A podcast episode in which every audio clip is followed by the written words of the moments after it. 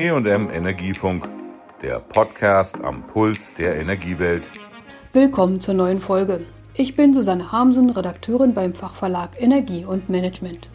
Heute geht es um das 20-jährige Jubiläum der Gründung der Deutschen Energieagentur kurz DENA.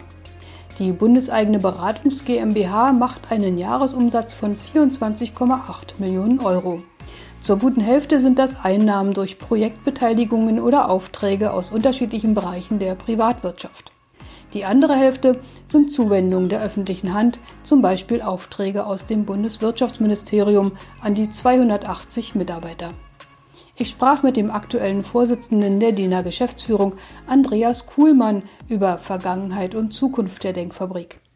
Am 27. Oktober feiert die DENA ihren Geburtstag, leider in kleinerem Rahmen als geplant wegen der Corona-Pandemie. Herr Kuhlmann, herzlichen Glückwunsch zunächst einmal. Ja, erstmal ganz herzlichen Dank für die Glückwünsche. Die können wir hier gut gebrauchen, die vielen Mitarbeiterinnen und Mitarbeiter, die wir mittlerweile haben.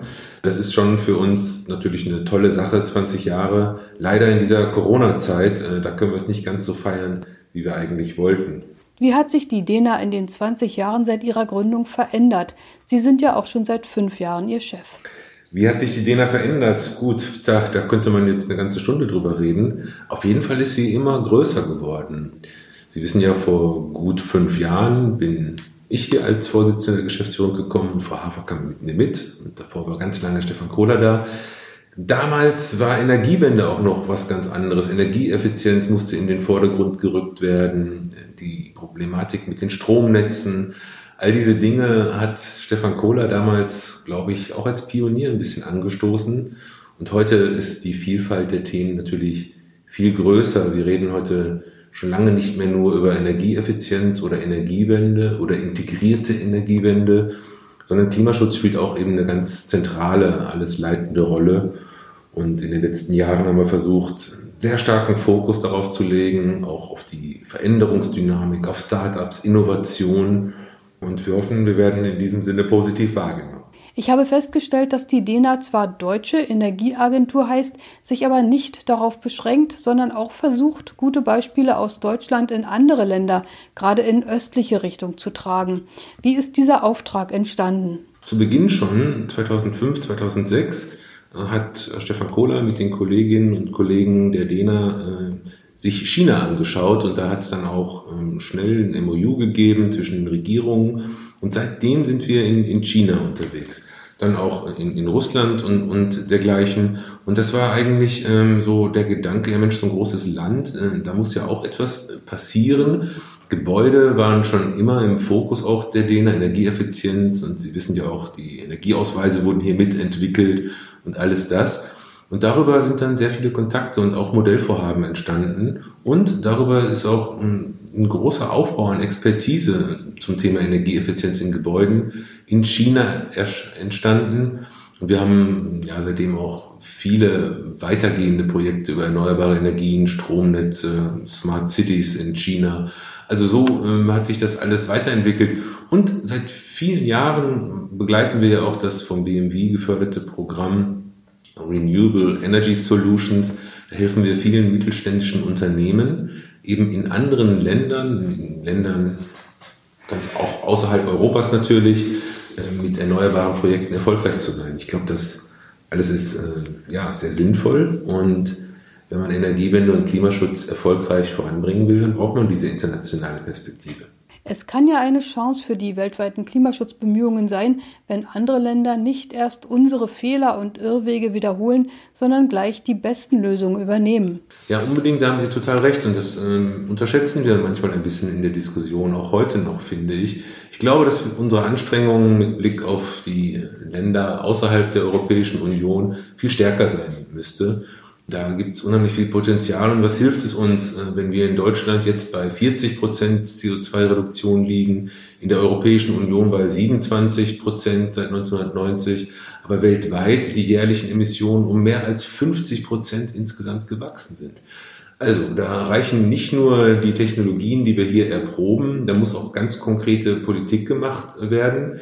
Wir tun das im Rahmen unserer bescheidenen Möglichkeiten, aber da müssen viele helfen. Auch viele Unternehmen sind auch unterwegs. Ich glaube aber, da können wir noch viel mehr tun. Im November steht ja der nächste DENA-Kongress an, in Corona-Zeiten zum Teil digital. Sie haben auch dort immer ausländische Gäste eingeladen. Ich erinnere mich an den chinesischen Chef des Stromnetzes und seine Ausbaupläne für die Einbindung erneuerbarer Erzeuger. Was ist das große Thema des Kongresses in diesem Jahr? Also erstmal stimmt es, wir hatten auch den ukrainischen Energieminister schon da, aus Australien, äh, Regionalminister und äh, das versuchen wir tatsächlich immer wieder. Ja, was ist das große Thema dieses Jahr? Sicherlich die Klimaneutralität und was das alles bedeutet. Also Aufbau Klimaneutralität heißt ja auch die aktuelle sehr große Studie, an der wir arbeiten mit über 100 Partnern mittlerweile. Und das werden wir da auch diskutieren und natürlich äh, werden all diese Wasserstofffragen da auch eine Rolle spielen. Aber wir werden immer auch das Thema Innovation, Startups nach vorne stellen. Das ist uns ein ganz wichtiges Anliegen. Gerade jetzt, gerade gestern haben wir die Set Week zu Ende gebracht, also unsere große globale Startup-Show-Woche, in der wir unheimlich viel Austausch hatten. Ich glaube, das Besondere an dem Energiewende-Kongress ist wirklich, dass wir alle Themenfelder abdecken und das immer auch so gestalten, dass Wirtschaft und Politik im guten Miteinander da zum Austausch kommen. Und das macht ihn vielleicht auch so, so attraktiv. Also zumindest haben wir ganz gute Erfahrungen damit gemacht die letzten Jahre. Mit der Energiewende kommen ja viele dezentrale Erzeuger ins Spiel und mit der Digitalisierung wird Energie ein Thema für ganz neue Branchen und auch Start-ups, die die DENA ja auch bewusst fördert. Wie schwierig ist das in einer Wirtschaftswelt, die über 150 Jahre gewachsene Strukturen mitbringt? Ach, ich glaube, wir sind in einer Zeit, in der wir schon merken, ohne Kooperation äh, wird es nicht klappen. Das gilt für die Unternehmen aus unterschiedlichen Sektoren, weil sie merken, dass eben integrierte Energiewende ganz neue Partner zusammenbringt. Das gilt der, im Dialog mit anderen Ländern, der manchmal schwierig ist, wie wir wissen, und manchmal eben einfach auch sehr gut funktioniert. Wir müssen einfach uns ein bisschen in die Karten schauen, damit wir schneller vorankommen. Und der Raum, der vor uns liegt, der ist so groß, da gibt es so viel zu gestalten, dass man auch nicht unbedingt so viel Angst und Konkurrenz haben muss an der Stelle. Wir haben schon über Erfolge gesprochen. Gab es auch kritische Phasen in der Geschichte der DENA? Nein. naja, gut. Also erstmal, ähm, ich, ich sage ja oft in meinen Reden, Energiewende und Klimaschutz sind voller Irrungen und Wirrungen. Das heißt, äh, was ich damit sagen will, ist, niemand darf glauben, dass das, was er oder sie heute sagt, in zehn Jahren auch wirklich so kommt. Wir müssen einfach sehr offen sein für, für, für die Entwicklung und uns immer wieder auch auf Neues einlassen. Und darüber hinaus gibt es natürlich dann auch mal Zank in der Community, weil irgendein Projekt vielleicht nicht so aufgenommen wird, wie man sich das vorgestellt hat. Es gab rund um den Wechsel in der Geschäftsführung natürlich ein paar Themen, die meines Erachtens unangenehm aufgebläht wurden, die, glaube ich, gar nicht so schlimm waren.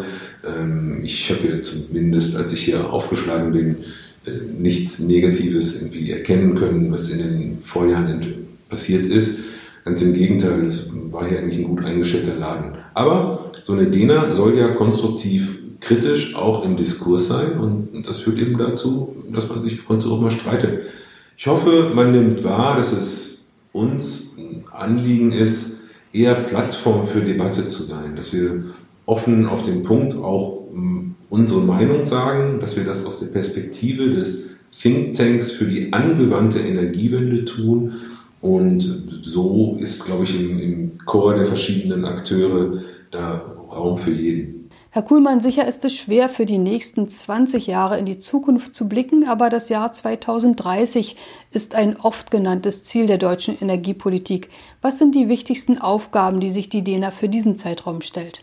Nun, also wir wollen natürlich an den bestmöglichen Pfaden zur Erreichung der Klimaneutralität arbeiten. Wir wollen auch die Beratungsexpertise in alle äh, Sektoren wirklich hier nochmal deutlich ausbauen. Wir haben eine sehr enge Zusammenarbeit auch mit der Bundesregierung, die ist in diesem Jahr nochmal deutlich besser und, und enger geworden. Da bin ich auch sehr dankbar für. Das heißt, es gibt unheimlich viel an, an Bedarfen und über die Energieausweise haben wir schon ganz kurz gesprochen, aber auch bei Industrieberatungsprogrammen an der Schnittstelle da entsprechend mehr Hilfestellungen zu leisten. Das ist uns ein wichtiges Anliegen.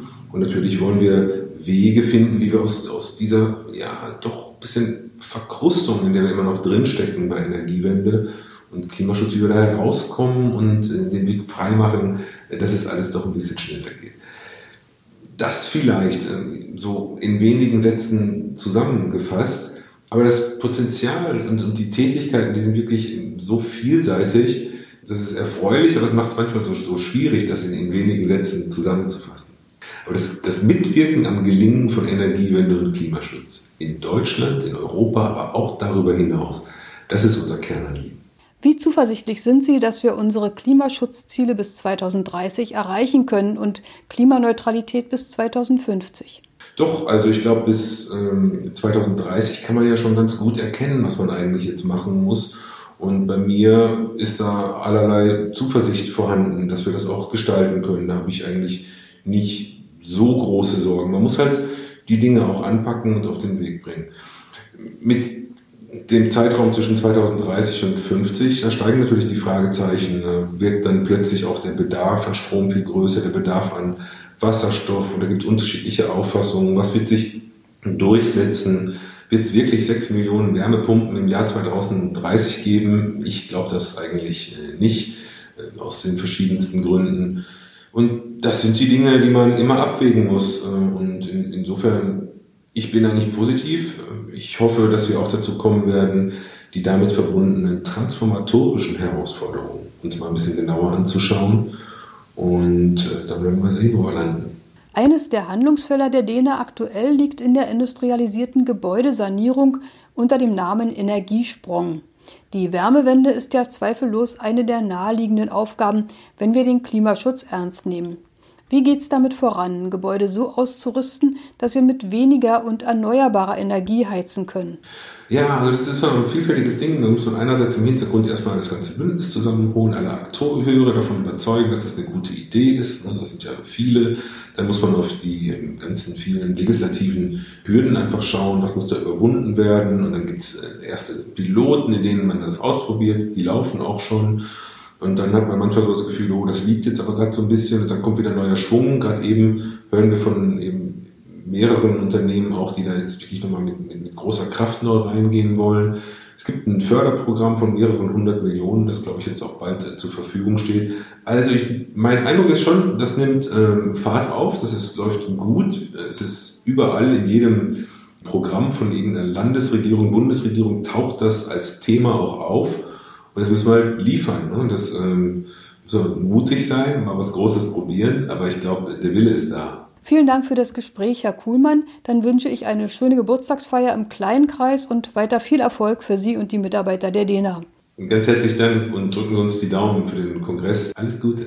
Dankeschön. Das war die heutige Folge zum 20. Geburtstag der Deutschen Energieagentur DENA. Tschüss, sagt Susanne Harmsen. Das war der E&M Energiefunk. Bleiben Sie voller Spannung.